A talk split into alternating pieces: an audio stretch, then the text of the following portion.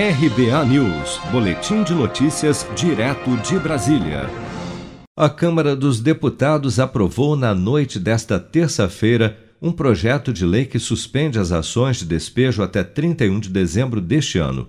A proposta, que também inclui reintegrações de posse, entre outros tipos de desocupação, se aplica a contratos de aluguel de até 600 reais mensais para locações residenciais e de até R$ 1.200 mensais para aluguéis não residenciais.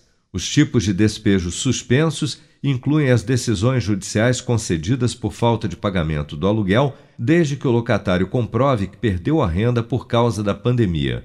O deputado Gilson Marques, do Novo de Santa Catarina, no entanto, foi contra a proposta, alegando que o projeto de lei invade a competência do Judiciário e trará insegurança jurídica. Que país passa a ser confiável se não respeita contrato? Quem vai investir aqui para construir empreendimentos, casas populares para alugar, sendo que não vai poder fazer multa, sendo que não vai poder despejar? Afasta o capital, afastando o capital, afasta empregos, afasta arrecadação.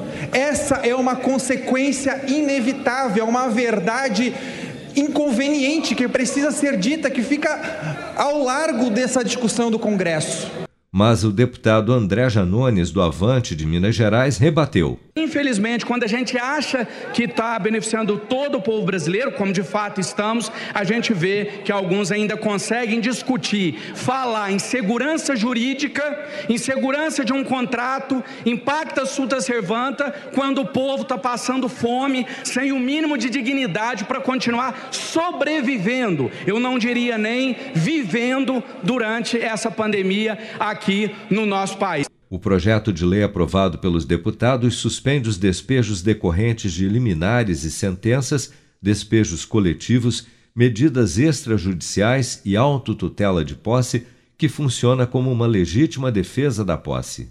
A proposta permite ainda que os inquilinos devolvam os imóveis sem multa ou aviso prévio da desocupação quando ficarem incapacitados de pagar o aluguel por causa da pandemia, assim como estava valendo até o fim do ano passado mas não se aplicam a contratos posteriores a 31 de março de 2021 e nem a desocupações já efetivadas.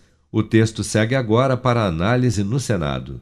Seja para conquistar sonhos ou estar seguro em caso de imprevistos, conte com a poupança do Sicredi. A gente trabalha para cuidar de você, da sua família e proteger as suas conquistas. Se puder, comece a poupar hoje mesmo. Procure a agência Sicredi mais próxima e abra sua poupança. Sicredi, gente que coopera cresce.